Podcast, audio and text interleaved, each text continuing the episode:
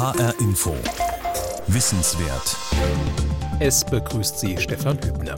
Der Fleischverbrauch der Deutschen ist rückläufig. Das besagt die vorläufige Versorgungsbilanz Fleisch für das Jahr 2017, veröffentlicht vom Bundesministerium für Ernährung und Landwirtschaft. Es gibt aber Fleischsorten, die sich dem Trend widersetzen, wie Geflügelfleisch. Sein Verbrauch steigt. Besonders beliebt ist Hühnerfleisch und das weltweit.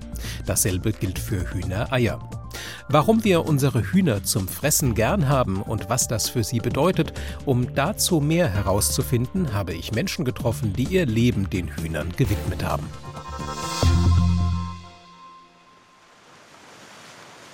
Vor fünf Jahren war ich auf Tobago. Die Insel liegt gut 250 Kilometer vor Venezuela im Karibischen Meer. Tropische Vegetation, weiße Strände, klares Wasser, wie man sich die Karibik eben vorstellt. Und immer wieder zwischendrin Hühner.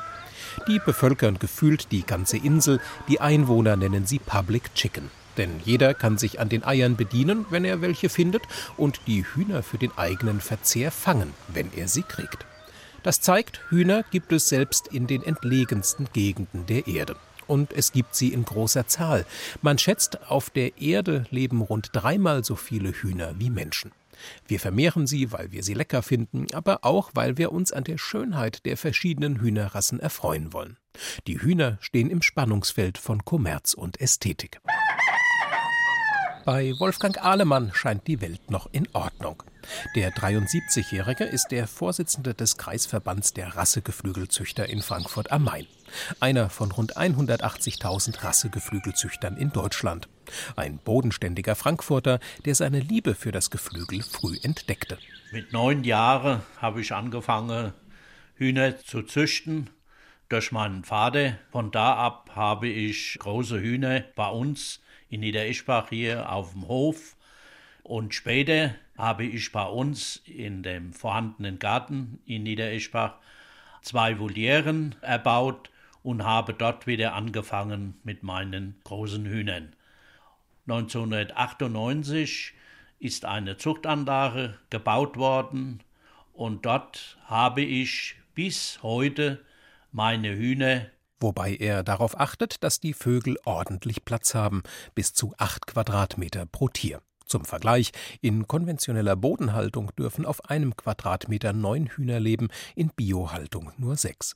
An seinen Hühnern interessieren Wolfgang Ahlemann vor allem drei Dinge. Ihre Intelligenz, sie können sogar einzelne Personen unterscheiden, ihre Schönheit und ihre Vielfalt. Die geht auf eine einzige Stammart zurück. Das ist das Bankiba-Huhn, das ist eigentlich das Stammhuhn. Und dann hat man mit verschiedenen Hühnerrassen, wo es weltweit gab, hat man die gekreuzt, sehr viel in England.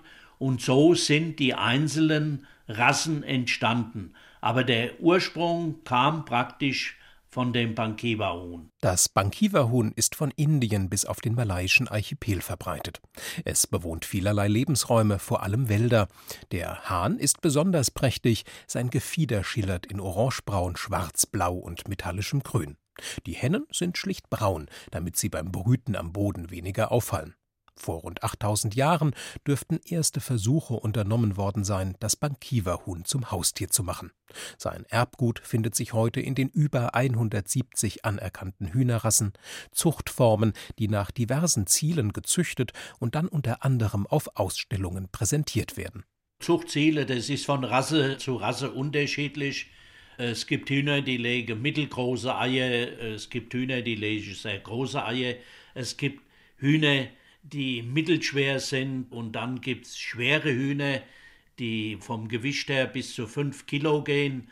Das heißt, ein Brahma, das ist eins der größten Hühner, die wir haben, da ist ein Hahn zwischen 4,5 und 5 Kilo. Und da ist man bestrebt, das auch zu erreichen, weil das ist das Ziel eines Züchters, das, wo er dann auf der Ausstellung präsentiert. Das Brahma-Huhn ist ein Riesenhuhn amerikanisch-asiatischen Ursprungs. Es wurde als Fleischhuhn gezüchtet und kommt in verschiedenen Farben vor. Hingegen wiegen bestimmte Zwerghühner gerade mal um die 600 Gramm. Bei ihnen geht es nicht um ihr Fleisch, sondern um die Eier und darum, dass viele Rassen sehr hübsch aussehen. Ob leicht oder schwer, ob mit struppigem, seidigem oder normalem Gefieder, ob mit Federhäubchen oder gamaschenartigen Federbüscheln an den Füßen, all das halten Rassegeflügelzüchter in sogenannten Standards fest. Standard bedeutet, das ist festgeschrieben worden über die einzelnen Rassen, die Größe, das Gewicht, alles das, was wichtig ist, ist niedergeschrieben in einem großen Buch, einmal für große Hühner und Wassergeflügel und einmal für Zwerghühner. Und hier haben sich die Züchter dran zu halten und das wird auch gepflegt. Den Geflügelzüchter Wolfgang Ahlemann selbst interessieren vor allem selten gewordene Hühner. Auch das gibt es. Haustiere, die vom Aussterben bedroht sind, weil nicht mehr genügend Menschen da sind, die sie züchten, oder weil diese Zuchtformen nicht mehr bestehen können neben den Hochleistungsrassen der Massentierhaltung. Wobei Rassehühner sind doch stark zu unterscheiden mit dem, was das Wirtschaftsgeflügel betrifft, weil hier hat man keine reinen Rassegeflügel, sondern hier hat man sogenannte Hybriden. Und da setzen wir uns nicht mit auseinander, weil unser Rassegeflügel hat einen Standard. Und nach diesem Standard wird versucht, die einzelnen Zuchten zu erhalten und zu verbreitern.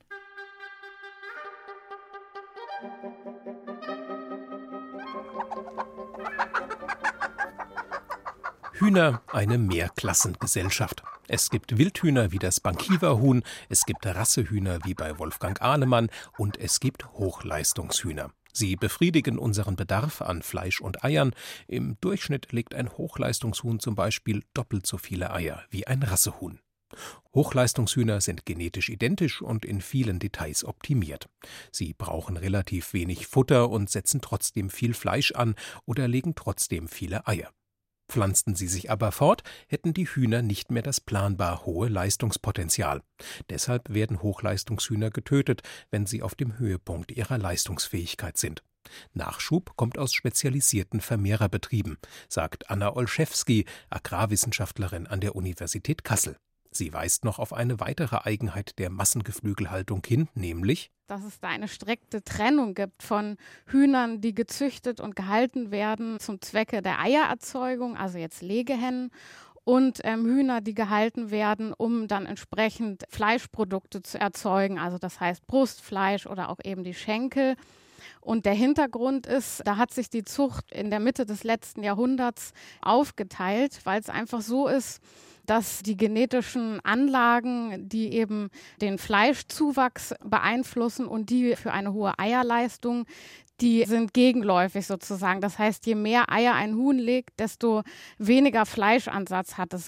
Die meisten Legehühner erleben nur eine Legeperiode zwischen dem ersten und 15. Lebensmonat. Masthühner bleiben maximal 45 Tage im Stall und werden dann geschlachtet. Anna Olszewski vermutet, hier ist noch nicht das Ende der Optimierungsfahnenstange erreicht. Als Grund dafür sieht sie die enorme Nachfragesteigerung, die Hühnerfleisch in den letzten Jahren erlebt hat. Seit 1960 hat sich der Konsum von Hühnerfleisch in etwa verfünffacht. Er liegt derzeit im Durchschnitt weltweit bei über 11 Kilo pro Kopf und Jahr. Da kann man eigentlich sagen, dass die Nachfrage für sich gesehen erstmal gar nicht unbedingt so schlimm wäre. Das Problem ist, dass die Preise auch einfach relativ niedrig sind. Also es ist ein großer Preisdruck, dass man eben möglichst viel Fleisch erzeugt für möglichst wenig Kosten oder eben bei den Eiern genauso. Und da entstehen natürlich dann die Probleme für das Tier, weil dann der Landwirt entsprechend beim Tier eigentlich möglichst viel optimieren muss, also in der Haltung, um da möglichst viel auch einzusparen. Und das wirkt sich natürlich dahingehend aus, dass die Haltung einfach nicht optimal ist. Natürlich gibt es, so Anna Olszewski, auch löbliche Ausnahmen. Doch man muss nur daran denken, dass manche Betriebe eine Million Hühner halten, um unsere Konsumwünsche zu befriedigen. Tendenz steigend. Man ahnt, das Tierwohl bleibt da immer wieder auf der Strecke. Was macht Hühner so populär, dass viele diese Achillesferse des Konsums immer wieder akzeptieren? Als erstes sind da ihre Eier. Die haben einen hohen Nährwert, vor allem enthalten sie hochwertige Proteine. Und dann als zweites ihr Fleisch. Das eine ist einfach so ein bisschen der Wandel in den Ernährungsgewohnheiten, dass man eher fettarme Produkte präferiert und irgendwie Produkte, die auch vielleicht proteinreich sind. Viele Leute machen Sport und wissen, dass es gut ist, wenn man da auch Proteine zu sich nimmt. Und Geflügelfleisch ist eben oder Hühnerfleisch ist eben besonders fettarm und auch proteinreich. Und ein anderer Aspekt ist auch, dass Menschen zunehmend gar nicht mehr so viele Erfahrungen in der Küche haben. Und Hühnerfleisch ist einfach auch sehr einfach zuzubereiten. Ein weiterer Grund für die Beliebtheit des Hühnerfleischs ist sicher auch, es wird in allen Kulturen gegessen. Außerdem ist Hühnerzucht wirtschaftlich attraktiv. Die Vögel brauchen weniger Platz als Schweine und Rinder. Sie wachsen schneller und einmal geschlachtet lassen sie sich rascher verbrauchen. Und das ist vor allem in Ländern attraktiv, in denen es wenige Kühlmöglichkeiten gibt. Erstaunlicherweise stammen die Industriehühner aus sehr wenigen Zuchtkonzernen. Neben den USA, Frankreich und den Niederlanden spielt hier Deutschland eine wesentliche Rolle. Für die Zucht ist es tatsächlich so, dass es weltweit nur vier große Konzerne gibt, die Zucht betreiben. Also einerseits für Hühner. Diese Konzerne machen dann nicht nur Hühnerzucht, sondern die sind dann auch spezialisiert für andere Bereiche von Schweine über Pilzen bis hin zu Fische. Wenn man jetzt auf die Fleischproduktion guckt, da gibt es jetzt auch zum Beispiel für Deutschland gesehen auch nur ganz wenig große Unternehmen, die da Bedeutung haben. Und da ist diese PHW-Gruppe von der Familie Wessjohann, wo eben auch Wiesenhof mit in Zusammenhang steht. Die haben beispielsweise einen Umsatz von über zwei Milliarden Euro im Jahr. Nur einfach mal das als Größenordnung, wo man sieht die Bedeutung und die Größe der Unternehmen. Die Beliebtheit von Hühnerfleisch hat viele Schattenseiten. Dafür einige Beispiele. Viele Hühner leben in sogenannten Maststellen. 40.000 Vögel pro Stall sind keine Seltenheit. Die Umgebungsbedingungen sind dort genau ausgetüftelt, denn Hochleistungshühner sind empfindlich. Um die Hühner zu ernähren, werden vor allem in warmen Erdteilen große Mengen eiweißreicher Pflanzen angebaut und importiert, Soja zum Beispiel. Um die Hühner gesund zu halten, werden oft Medikamente eingesetzt, Antibiotika etwa, die zum Teil auch eine maststeigernde Wirkung haben.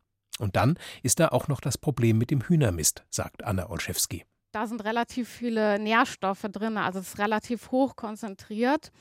Und mit dem Mist muss man natürlich auch irgendwo hin.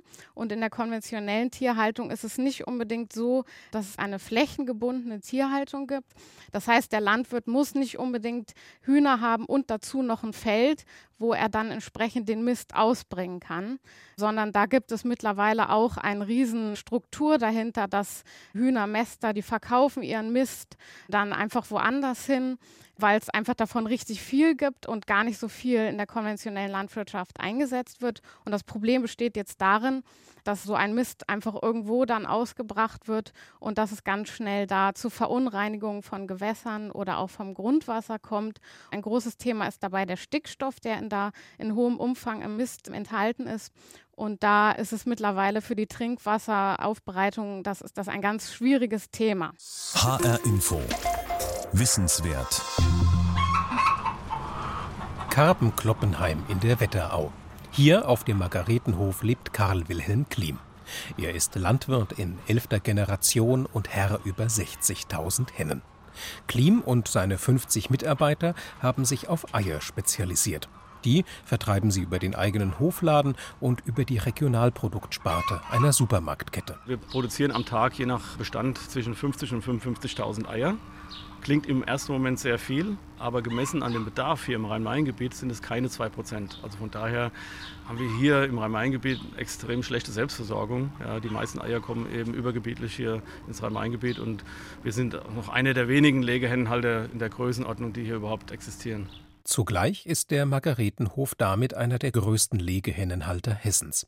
Sein Standort vor den Toren Frankfurts ist dabei geradezu ungewöhnlich, denn die Umweltauflagen sind im und um das Ballungsgebiet streng.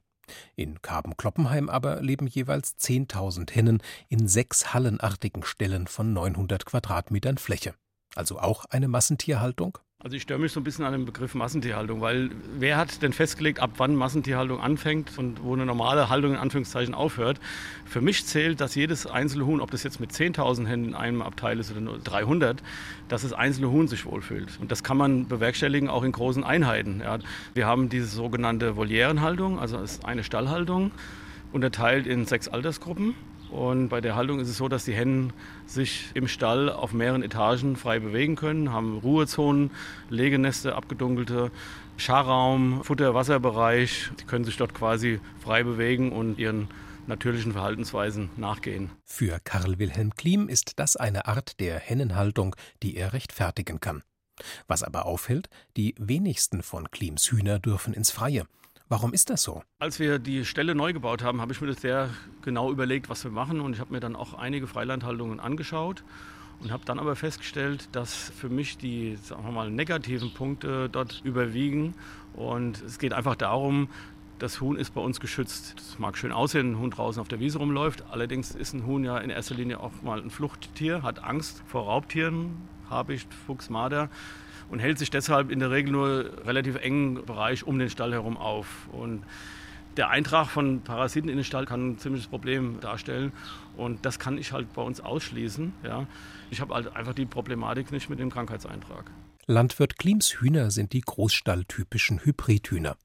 Sie kommen im Alter von 18 Wochen aus Zuchtbetrieben zu ihm, legen dann 16 bis 18 Monate lang Eier und beenden ihr Leben als Suppenhühner dann, wenn ihr Futterverbrauch mehr kostet, als der Eierverkauf einbringt. Und weil Hybridhühner empfindliche Wesen sind, sind die Ställe technisch ausgeklügelt gestaltet. Da geht es schon los mit dem Fütterungscomputer. Bei uns wird alles erfasst. Kann man zu jeder Tageszeit sehen, wie viel Futter so ein Huhn im Schnitt schon gefressen hat ja, oder auch rückwirkend die letzten Tage, wie viel Wasser verbraucht wurde. Wenn irgendwas aus der Norm abweicht, gibt es sofort Alarm. Ich bin da gekoppelt, da ist ein Alarmgerät installiert. Und wenn ich nicht erreichbar bin, dann sind noch vier weitere Nummern einprogrammiert, sodass in jedem Fall, wenn irgendwas sein sollte, jemand alarmiert wird und vor Ort ist. Und das Gleiche gilt für den Lüftungscomputer, für die Stalllüftung. Das wird auch alles quasi mit Sensoren überwacht. Und das ist heute bei einer Hühnerhaltung in der Größenordnung unabdingbar. Ich meine, das kann man sich gar nicht leisten, dass man nicht mitbekäme, wenn irgendwas schief läuft im Stall, ein Lüfter fällt aus und sie kommen abends in den Stall und die Hühner sind erstickt. Das ist heute quasi mit der Technik auszuschließen. Und das ist allerdings eine Technik, die auch teuer ist und die auch nur ab einer gewissen Größenordnung sich rechnet. Natürlich ist auch die ganze Eiersammlung automatisiert. Das muss 365 Tage im Jahr gemacht werden. Und da muss es auch so sein, dass es rationell geht. Und da sind wir schon irgendwo auf dem neuesten technischen Stand. Medikamente wie Antibiotika setzt Klim nur dann ein, wenn die Hühner tatsächlich krank sind. Das Getreide für sein Hühnerfutter baut er auf knapp 3700 Hektar Ackerland selbst an. Dorthin wandert auch der Hühnerkot als Dünger. Worüber sich Klim freut, ist, dass die Käfighaltung von Hühnern heute in Deutschland verboten ist. Und er hat einen Wunsch. Der Wunsch käme den männlichen Küken zugute, die heute in der Legehennenzucht aussortiert werden und dann zum Beispiel in die Tiermehlproduktion wandern. Hier wünscht er sich bessere Techniken, mit denen das Hühnergeschlecht festgestellt werden kann, bevor das Ei ausgebrütet wird. Worüber Karl Wilhelm Klim aber in Rage gerät, das sind die schwarzen Schafe, die, ausschließlich profitorientiert, ihre Hühner so schlecht halten, dass sich die Vögel gegenseitig die Federn auspicken oder sogar kannibalistisch werden. Klim fordert Seriosität und Transparenz. Das haben auch viele Berufskollegen von uns versäumt in den letzten 20, 30, 40 Jahren damit offensiv an die Sache ranzugehen und dem Verbraucher auch zu zeigen, wie wir unsere Eier in dem Fall produzieren. Es gibt eine Entwicklung, wie in allen Bereichen, in der Landwirtschaft genauso wie im Industriebereich. Und so eine Entwicklung muss man natürlich auch kommunizieren. Und man hat immer noch dieses Bauernhof-Idyll so im Kopf, ja, wo zehn Hühner auf dem Misthaufen rumlaufen. Aber damit kann man eben die Bevölkerung nicht versorgen. Aber wir sind da offensiv, also wir laden jeden Kunden ein, sich die Stelle anzuschauen. Da haben wir absolut kein Problem damit. Und womit wiederum der Kunde kein Problem haben darf, ist, dass für Eier wie die aus Klims Stall mehr bezahlt werden muss weil es eben eine Haltung ist, die trotz der Hühnermengen in vielen Punkten von den ganz großen Massenhaltungen abweicht, vom besseren Futter bis zur Transparenz.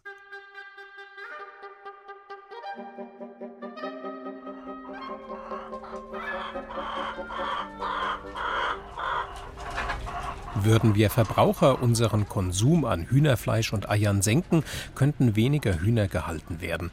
Und diese könnten dann auch automatisch mehr Platz kriegen. Genügend zukunftsträchtige Haltungsmethoden gibt es auf jeden Fall.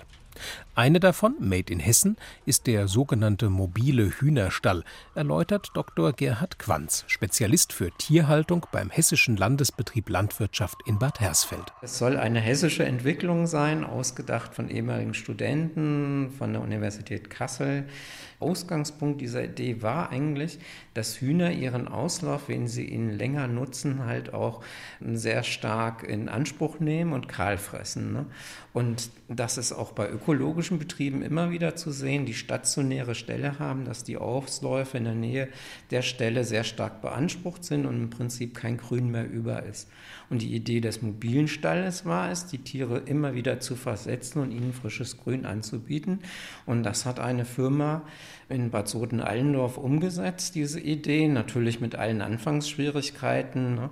Sie hat sich durchgesetzt, sie hat die Produkte am Markt angeboten und es wird gerade auch in Hessen sehr stark angenommen. Und deswegen hat auch der Landesbetrieb als Aufgabe identifiziert, die Beratung der Hühnerhalter, die neu in dieses Haltungssystem einsteigen, der mobilen Haltung.